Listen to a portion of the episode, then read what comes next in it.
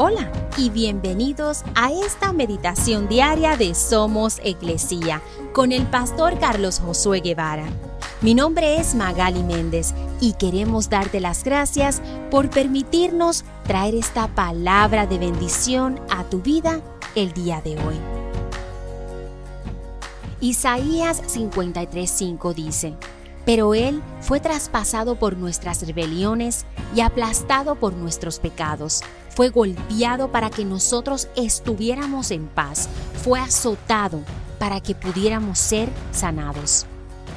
A lo largo del Antiguo Testamento, animales inocentes, animales hermosos e impecables fueron sacrificados para que los pecadores pudieran ver y sentir el peso de sus pecados. El pecado a menudo parece razonable hasta que piensas en sus consecuencias.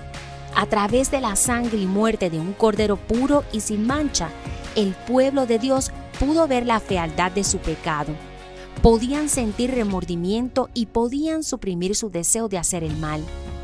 Jesús, como ese cordero perfecto e inocente, fue sacrificado por nosotros.